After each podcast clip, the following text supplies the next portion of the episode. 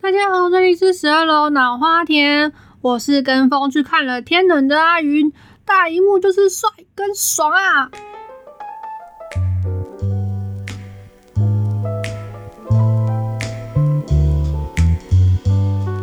前一阵子在台湾，这个美猪和美牛的话题真的是非常沸沸扬扬。那时候我也看了，就是蛮多的文章。那我们今天呢，并不是要来讨论这种严肃的话题。今天我想要来讲，就是我我我在这一次煎这个美国牛的时候，发生了一件小蠢事。对，就是在吃，就是每次在做这个，每次在煎牛排，因为我大概一个礼拜会。嗯，虽然不是每一周都是，但但是就是想到然后去超市的时候，一个礼拜呃会吃一次那个牛排，因为其实我在其他时间吃吃饭其实都蛮不固定的，然后只有那一餐，通常是有上班的晚上，我也就是自己再煎一块牛排来吃。对，那在吃那个牛排的时候，当然就会配一些菜啊，像呃之前就会学到一些。一些蛮特蛮有趣的菜，像是整颗蒜头拿去卤之类的，我都觉得蛮有趣。但是后来我都会习惯烤马铃薯跟饭跟蒜头。可是我后来发现，你这样就是两个分，就是我只有自己一个人吃，然后两个分别烤，实在是有一点花时间。所以我后来呢，就是马铃薯就直接送烤箱，我觉得是最快。然后蒜头的话，呃，之前是一整颗拿去烤，然后或现在是就是用用油煎的方式，这样它。的那它那个蒜头里面那个蒜肉也会比较蓬松，就是也会也是比较偏清甜好吃这样子。这一次呢，我就想说，我非常非常聪明，因为我之前都觉得，嗯，就是你每煎一次牛排，因为它马铃薯拿去烤在烤盘上面，就是你还要洗烤盘，那还要洗洗平底锅，那你还要洗后来的盘子，我觉得你要洗的东西好多，好麻烦啊。因为我去买了一包烘焙纸，他们上面就写说，当你使用烤盘，然后把那个烘焙纸放在上面，你就不用，你就不用再涂油，也就是我不用再去洗那个烤盘。当然还是要洗，但是你就不用像之前，就是还要花很多时间去洗那个烤盘。所以我觉得，嗯，非常的放心。所以这一次呢，我就非常聪明的，先首先先铺上烘烘焙纸，然后再铺上就是切片的那个马铃薯，然后再把那个橄榄油刷上去之后，再就是撒一点盐巴。这样子，然后放进烤箱，那样烤箱要先预热一百八十度，然后再把诶马铃薯放进去，然后再盖烤了。这是烤了是十，我是烤十五加五分钟，十五分钟是我有拿出来看一次，看看颜色有没有上去，然后呃差不多的时候再烤，再烤五分钟。我觉得这样子那个就是颜色很漂亮，然后其实味道我觉得也还不错。那我这一次说这么多呢，绝对不是要来介绍这个配菜马铃薯的食谱，因为它非常的简单。不过就是当你从就是从准备牛排，然后到煎，然后再重新就是放置再煎一次的这个时间下，你同时烤那个马铃薯的话，这样你才。就是我觉得这个步骤是最好的，因为你可以在呃烤箱预热，然后到放进去，到烤完以后，同时这个其实这个时间嘛，牛排也差不多煎好，就是他们可以在同时一起拿出来这样子。所以我那一天也是做好一个。我今天真是一切都太顺利的那个心心情，把那个牛排摆盘啊，那时候我还有放一些蔬菜，什么都已经摆好了，就只等等着把那个马铃薯放上去，我就可以端去房间里面开始享用。这个时候。我就打开了我的烤箱，然后拿拿出了马铃薯，哇，那颜色真的是蛮漂亮的。然后看它们就非常整齐的铺在我的烘焙纸上，我就觉得非常开心。那时候虽然还有点烫，但我想说，嗯，我就来吃一口看看好了。这个时候我就伸出手，然后拿起提灯影片，然后准备要就是用一种很轻盈的姿态准备把它拿起来的时候，我突然发现事情不太对劲，因为我拿不起来。诶，为什么拿不起来？我明明。哎，我这次是用烘焙纸，因为如果像之前经验的话，就就算我在烤盘上面涂油，他们还是有一些会卡，就是会粘在那个烤盘上，就你需要用一点力气才能把它拿起来。可是我这一次用的是烘焙，对，所以我就一拿就哎，一整张烘焙纸都被我拿起来。我想说，呃，什么状况？那时候我很仔细看，我发现哎，事情不不妙。我在猜会不会是因为我没有把那个马铃薯的背面也涂油的关系，所以他们全好像全部都粘在烘焙纸上。我就觉得，呃，这个事情，我那时候心想，会不会只是只有这一片而已？所以我就很用力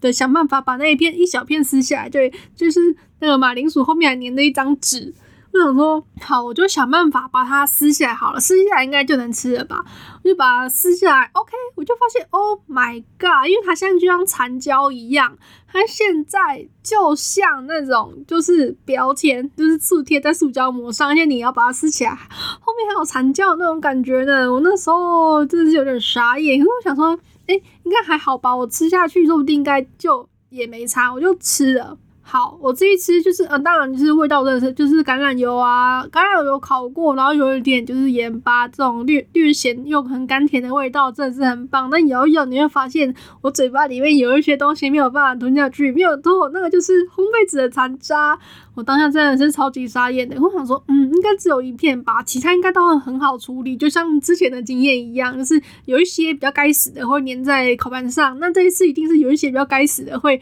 粘在烘焙纸上，所以我那时候就很放心，想说，嗯，那我来试试看，我先放一下，等他们稍微凉一下，说不定会比较好处理。我就大概去做一些其他事呢，再准备要，然后就是轻，就是轻松的放到我的盘子上面的时候，就一撕一拿，哎，拿不起来，我就想说，嗯，我这次再用力一点好了，一个用力就叫唰，一整条被我撕起来，一整条，一整条纸，然后都被我撕起来，那时候就感觉到，那那很像。应该怎么说？很像以前有那种粘苍蝇的那个纸，他们就啪，然后就全部坐在上面。那时候就看他，他说：“呃，我现在该怎么办？”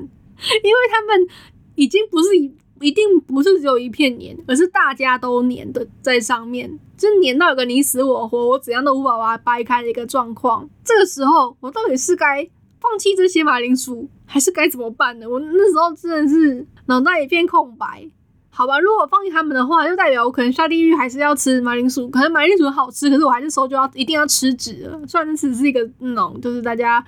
一个想法，可是那时候就当下真的就想说，呃，我要这么浪费吗？其实我真的觉得直接丢掉的话是蛮浪费的。毕竟虽然我还有好几颗马铃薯，可是你好不容易把它烤完了，都花了二十分钟。然后电电费什么材料费都花了，我还是把它吃掉好了，就是一个洗衣服的心啦。所以我那时候就很认真的在想，我到底该怎么办。这时候我就想到一个方法，那就是嗯，没错，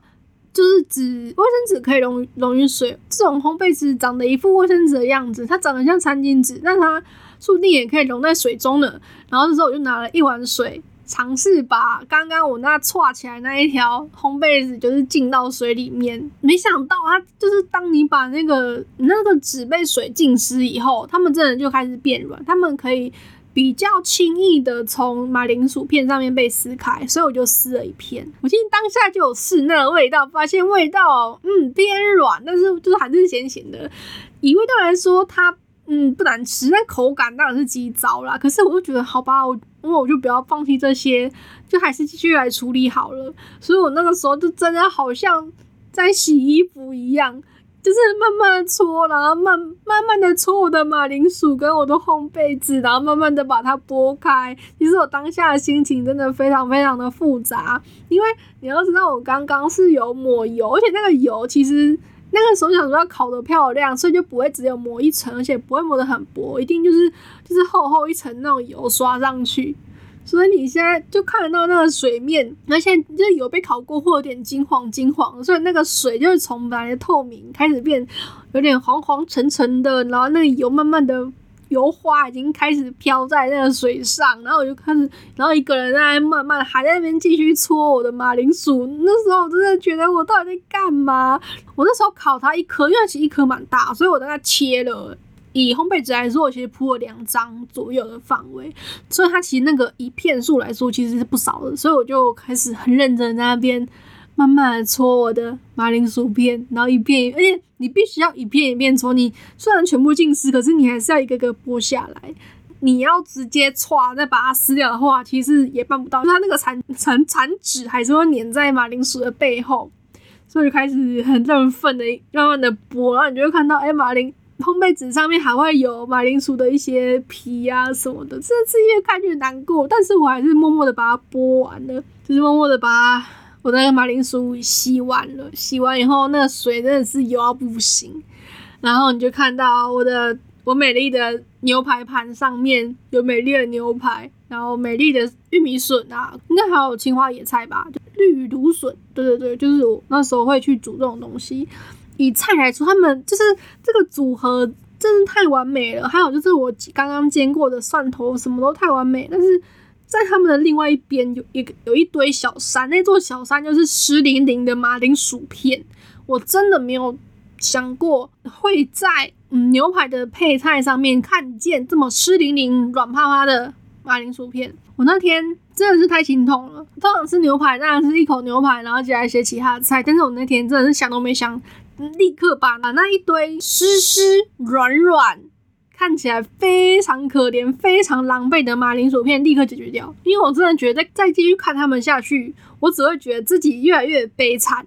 我在我那个时候真的。已经不想去管什么，呃，牛到底是到底是美国味道比较重，还是澳洲，还是台湾，还是日本什么？我这个时候都不在意了。我那时候只觉得我刚刚已经，我刚刚居然洗了马铃薯片，然后 是用用水洗的马铃薯片，有种我到底在吃什么的感觉。但是它其实是好吃的，但是心情非常非常复杂，因为你还不时会吐出一些刚刚残留在马铃薯上面的。烘焙纸，对，那真是我吃过最凄惨的一次的马铃薯。我觉得我应该要跟马铃薯道歉，因为我是一个很喜欢马铃薯的人。我真的要向他们道歉，为什么我会这么蠢做这件事情？后来我很认真的去查一下，我到底用到什么？原来那个不是烘焙纸。那个东西呢是，嗯，我觉得我当下真的是太心急了，因为它那个东西其实是你在烤完、炸完东西以后，它是要拿来吸油的餐的那种吸油纸。我要买东西是烤盘纸，对，其实我有，然后我想说我要用看起来比较厉害的，我不要用那种呃太便宜的东西，所以我就想说，OK，我买了一盒看起来很高级的，然后的东西，没有想到它就是餐胶。他就是对他真的太让我冲击了。我觉得我下次一定会好好去买认认真真的烘焙纸，我再也不会被骗了。我相信应该不会有人像我一样那么蠢，就算那么蠢，他们应该也不会把马铃薯拿去搓，像洗衣服一样的洗吧。这就是我今天要分享给大家，吃牛排绝对不要吃的水洗马铃薯。说真的，味道不错，口感会让你非常绝望。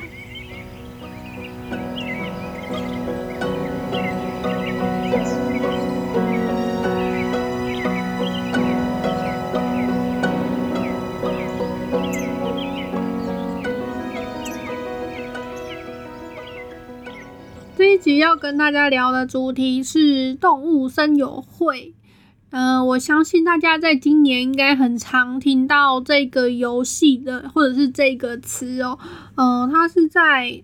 它是任天堂游戏主机上面的一个系列作品。今年的三月，它发出这个是第七代的集合吧动物森友会。然后我自己跟这个系列，其实因为我之前没有游戏主机，所以我之前玩过的，嗯，我的入门是从它在它移植到那个手机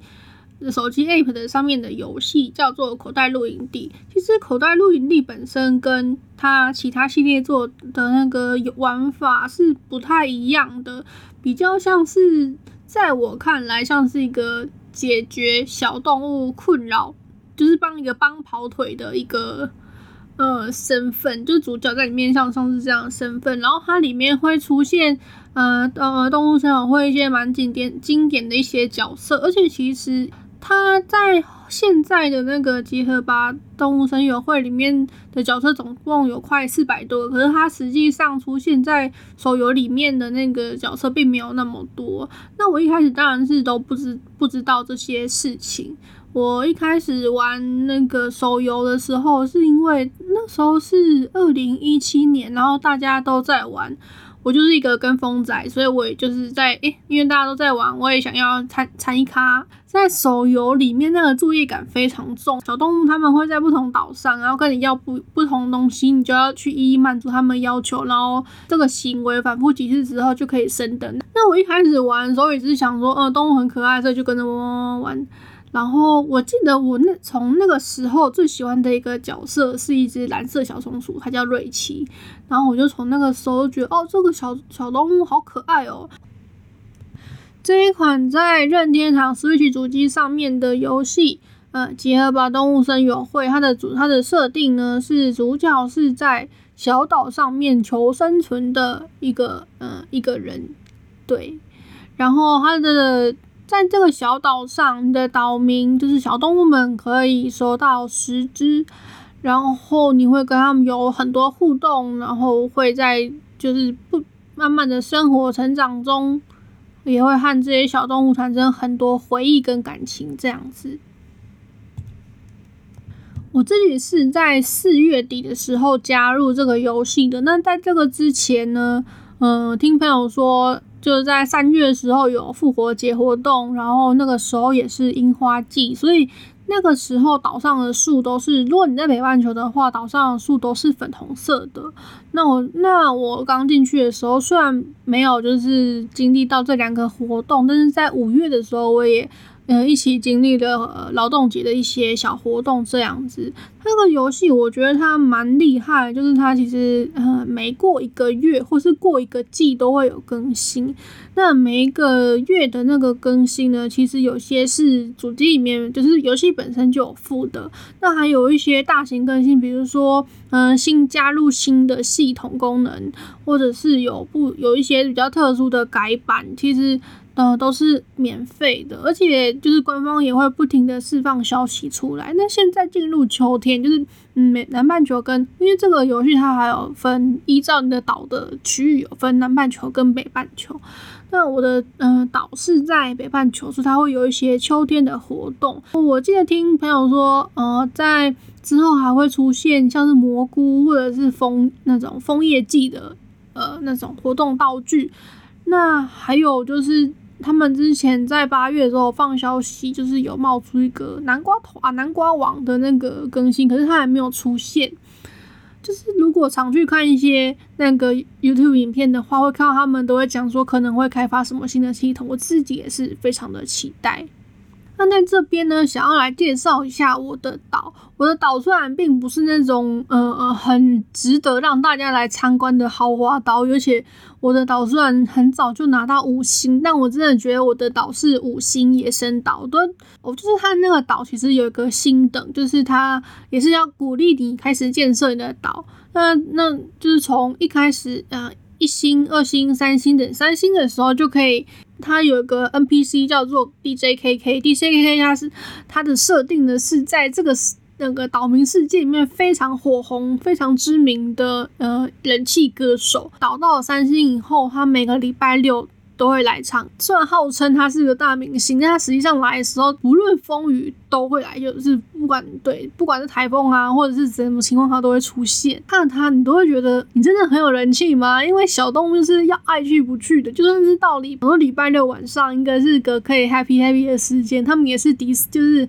爱去不去的样子。然后有些赖在家里，有些就是自己在做自己的事情。我觉得最可恶的就是 DJ KK 在那边唱歌，然后。小动物竟然跑去围观另外一个也是在唱歌的岛民，我觉得这真的是一个莫大的羞辱啊！为什么会有这种状况呢？还是因为 DJ 黑黑没穿衣服，大家会小怕小怕？我也不知道啊。只是这个设定，我是觉得，嗯，真的是还蛮好笑的。就是在三，就是在岛三星以后，就是会有这些事情，然后你会拿到呃一个功能，就是你可以呃更加的去设计你岛上的一些地形。我觉得这个功能真的是会让你的那个岛会会有更更多更多的变化。但是我是一个非常懒的人，从四月玩到现在，我的岛已经过了五个月，五个月它其实还是跟原本的岛没有什么差。我觉得就是对我好不容易到最近才有了一个往二楼的楼梯，别人已经开始在建的，就是非常非常豪华了。他们现在已经开放那种一个叫梦见岛的功能，就是你可以。呃，利用一个号码，然后上网去别人的岛上看，但我岛真的是没有办法开放给别人看，因为就是太普通了，普通到我根本不觉得，呃，有什么好看的。对，我的岛是真的是非常非常的普通。可是我觉得我对我的岛有一些奇妙的设定，也是我呃想要跟大家分享的，因为我发现就是吉列巴动物森友会，它有个，因为它。他有一句他的那个主打标语非常有趣，就是因为什么都没有，所以什么都办得到。我觉得这个呃想法呢，除了是赋予大家更多的想象力之外，我觉得他也是说，交给你一块空地，然后你可以跟一些既定的设定角色。就既既既有的角色，从跟这些角色互动之中，你可以去设计，然后你可以去发想，你可以去脑补许多属于你的故事。我觉得这个是他这个游戏，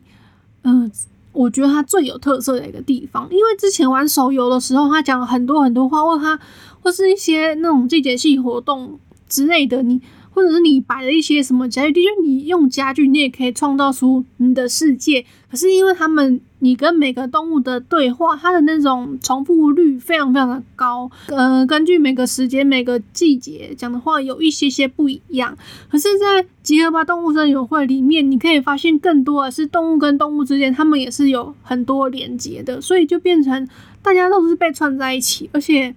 不管是与岛民之间的交流，或是玩家跟玩家之间的交流，也会呃更丰富、更有趣。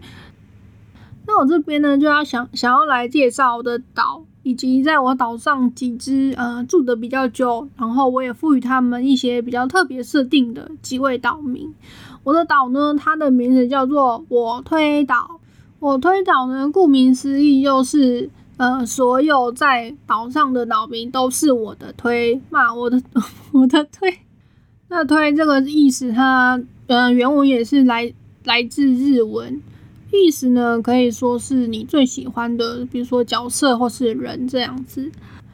在我的岛上呢，目前算是有七位岛民，我会把它列为永久岛民。这边说永久，是因为就是在不定期，有些岛民会冒出那种泡泡，说他们想要搬家。如果你在这个时候答应，就是让他们搬家的话，嗯，你就可以有机会，就是嗯出岛，在嗯就在外岛去，在外面的素材岛，然后去寻找新的岛民。如果呃有几位岛民，你觉得跟他们感情非常好，然后你就是他就是你这一生的挚爱的话，你要一直把他留下来的话也是可以的。那我这边呃第一位要讲的就是我推倒这个我推由来的这个岛民，也是我刚刚有在有提到，在我我在呃手游有遇到的瑞奇。瑞奇是一只小松鼠，瑞奇我又叫它我岛一哥。然后他的个性是悠闲的个性，但那个岛民的嗯个性，他们总共有八种，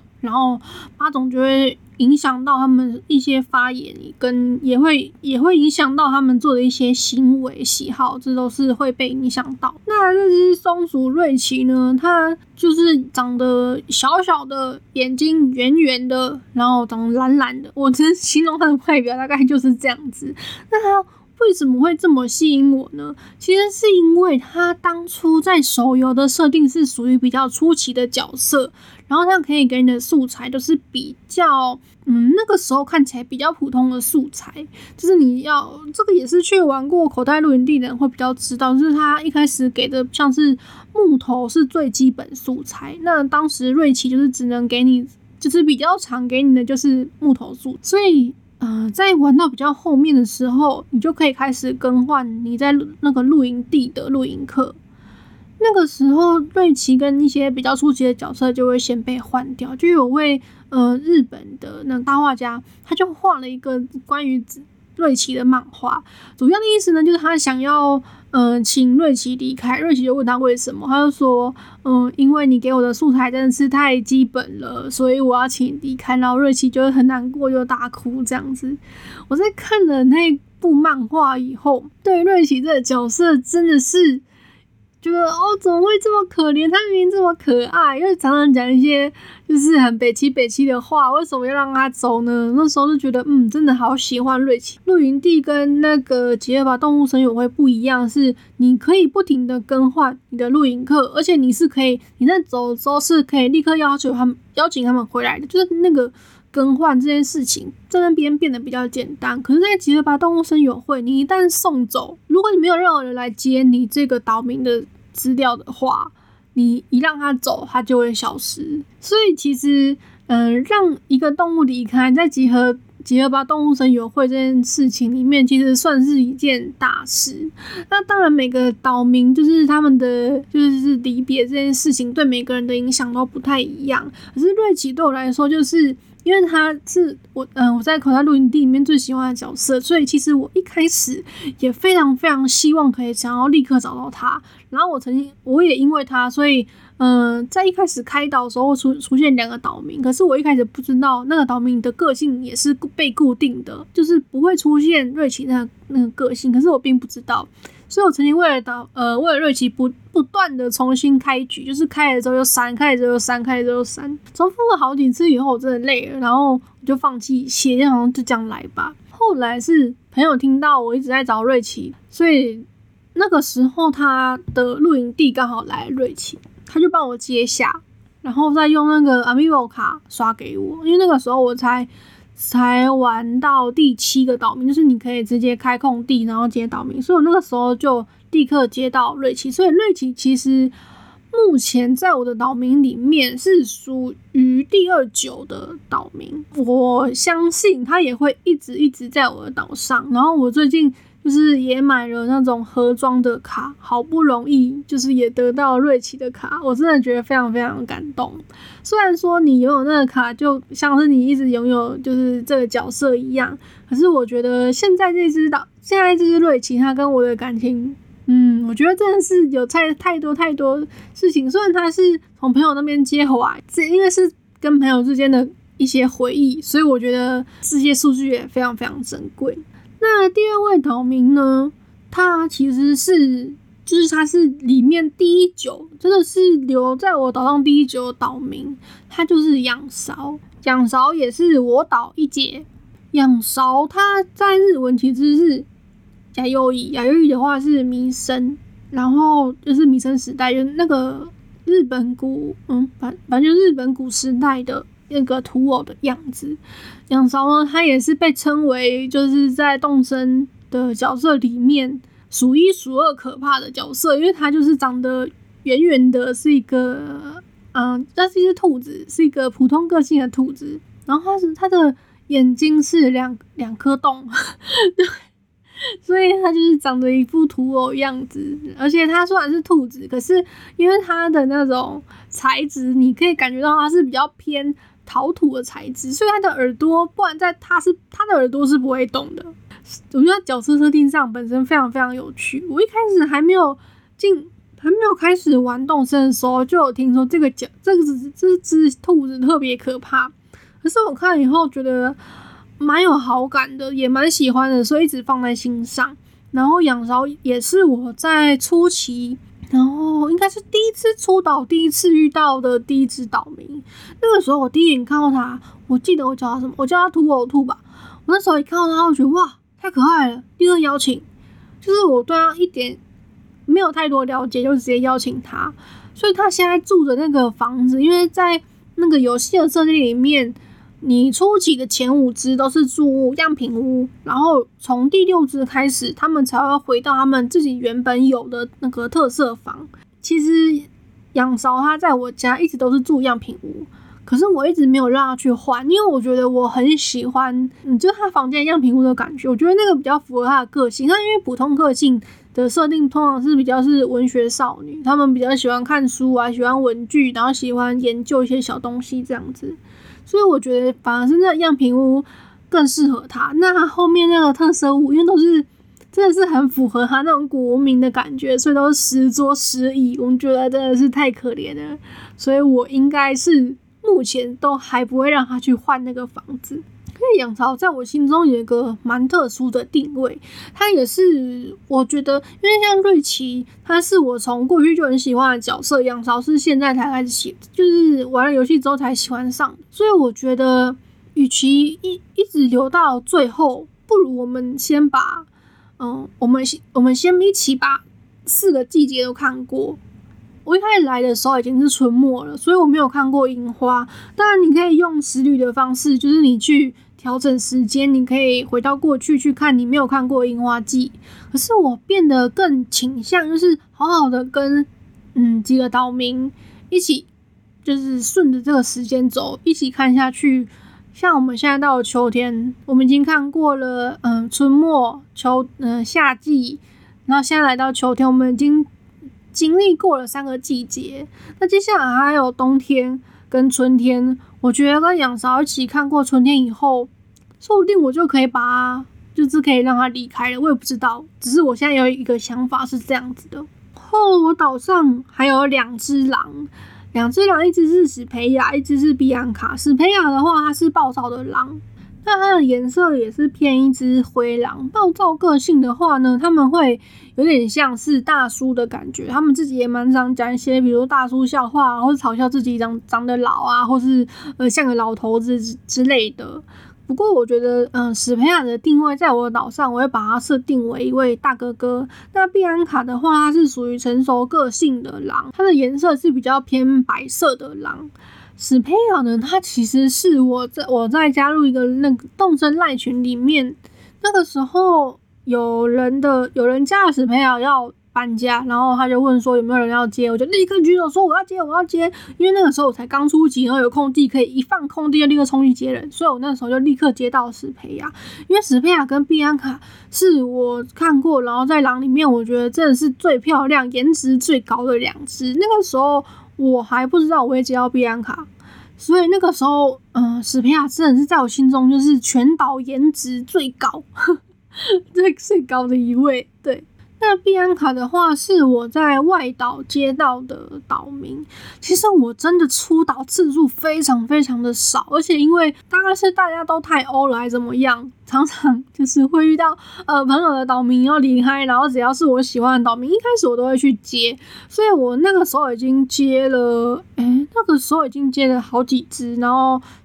嗯一直到碧安卡的时候，我才好不容易终于要出岛了，然后出岛我记得也是第七张票。十张以内就接到碧安卡，那个时候我还以为诶这蛮多的，可是我后后来看到，或是我自己也有经历到，是你可以花到呃三十张、五十张都不会遇到你想要的岛民，所以碧安卡真的是我那时候觉得自己真的是太幸运的一次，把碧安卡接来以后，其实我一直觉得还蛮惊讶的，因为我以为那种成熟个性或者他外表看起来，我会觉。会觉得他会不会比较像是冰山美人的感觉？可是实际上跟他一起相处之后，我觉得冰山卡真的是非常非常的温柔。虽然他在我岛上常常跟其他岛民吵架，我也常常帮他送和好礼物，但是我真的觉得在很多发言上会觉得有他在，真的很像有一位温柔大姐姐一样。因为两只狼的关系呢，而且颜色其实蛮相似的，我有时候常常会不小心把它们搞混，所以我把在设定上，我一直觉得它们两只算是兄妹一般的存在。现在兄妹，而且虽然是兄妹，但其实都是比较年长的兄妹。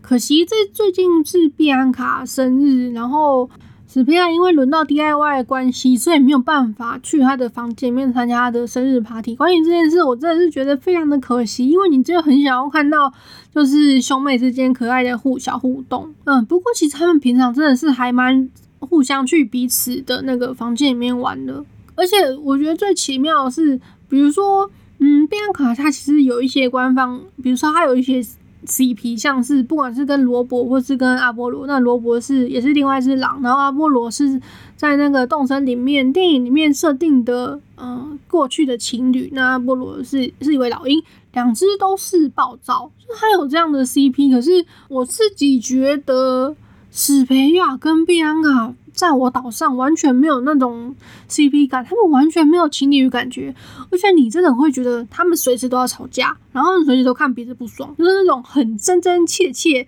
绝对不像嗯什么 YouTube 那阿弟弟妹那种可爱的兄妹感，他们就是真真实实随时都要吵架，随时都在看不爽的兄妹。在我的永州岛民里面呢，还有一位身价颇高的，嗯，这位就是小润。它是一只白色的小松鼠，然后它的个恋个性是自恋的个性。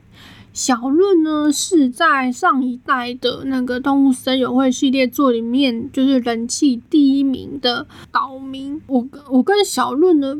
其实也是在到口袋露营地的时候呢，第一次知道这这一位小动物。那个时候其实并不是很清楚。嗯，动物森友会里面岛民的那种人气排行榜，只是觉得哇，这只松鼠锵锵的也是蛮好笑，所以那个时候就还蛮喜欢这一只的，也是我呃放在露营地里面放蛮久，好像很少换掉的其中一只。那个时候其实哦，我在玩那个结巴动物森友会以后，发现小论其实它的身价非常高，然后我自己又是很少出岛的人，所以嗯，就觉得自己应该是遇不太到这一只。只是有一次去了朋友家以后，朋友的岛上，然后发现诶，他家居然有小鹿，我就非常非常开心。那个时候朋友看到我非常开心，就跟我说：“那你要把它领回去吗？”我就一个得了，因为。因为他手上其实嗯有拿着那个别人寄给他的米欧卡，他说可以就是把小润刷给我，然后自己再把它刷回去这样子，所以我就是这样，就是跟瑞奇有类似的方法，就是又接到了朋友的岛名，所以这只也是有我跟另外一个朋友之间的回忆。那小润呢，在他的那个谈话之中，你会慢慢发现，其实他是一个跟音乐是很有关系的。所以小润在我的岛上呢，他的身份是一位音乐制作人。那他那他就是制作过哪些艺人呢？这就跟下面的岛民又有一些关系了。下面一位是我们的茶茶丸，茶茶丸呢，也就是是这一代的新出的角色其中之一。呃，它是一只运动型的绵羊，白色的绵羊。然后最知名的是它的两只脚长得非常像虾人，所以可以用那个颜文字就把它凑出来，就发现它是一只非常可爱的，长着眼睛长得非常好笑的一只绵羊。一开始我也是对它觉得还好，可是，在推推特上面，你知道，就是脑波弱跟风仔，然后觉得哇，越看越可爱，越来越想要它。所以我就费尽了各种苦心，然后跟朋友学习的，呃，刷露营地这个方式，刷了一阵子才刷到这一只非常奇特的玉豆筋肉绵羊。那它在我岛上的设定呢，其实这是一个很突然的设定，就它来了以后，我觉得，嗯，我觉得怎么看都觉得。这只长得康康的，好像蛮适合成为一个奇妙的歌手，然后我就把它跟小润凑成一对，所以小润呢是音乐制作人，查查完就是他旗下的艺人。当然，这个这个故事呢，在后来就是朋友给我一些海报。以及我后来实际上遇到不同的岛民之后，这个故事又被发展开来了。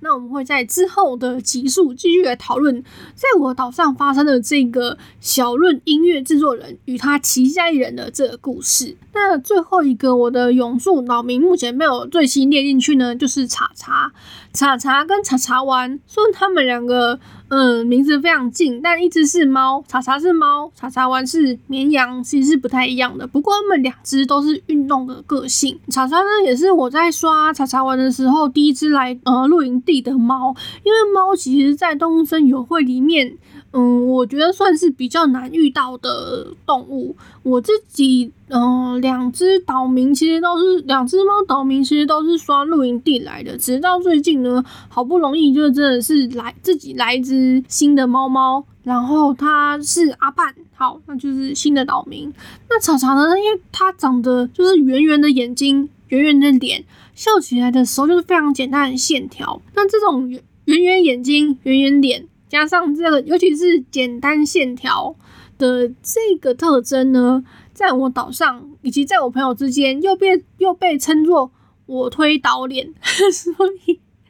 呃，只要有这样很类似的脸，通常都会被我列进就是可能名单。那叉叉，因为我觉得它真的是太可爱，明明是运动个性的猫，它却非常像悠闲，就是它跟瑞奇好像是非常相似，所以。嗯，我觉得真的太可爱了，所以目前先列进我家的永久岛民。那今天光是呃岛民，还有我接触动物森友会过程就聊得非常多。那其实还很想讲很多，就是我跟我在那个游戏里面发生的一些事情。这个呢，我们就会慢慢的留到后面的集数来，嗯，来讨论这些事情。今天也非常感谢大家的收听。也同时想要宣传一下，目前这个十二楼脑花田的 Podcast 目前已经在 Spotify、Apple Podcast、Google Podcast 还有商号已经上线了。如果有兴趣的朋友，也欢迎订阅。那我们就下次见喽，拜拜。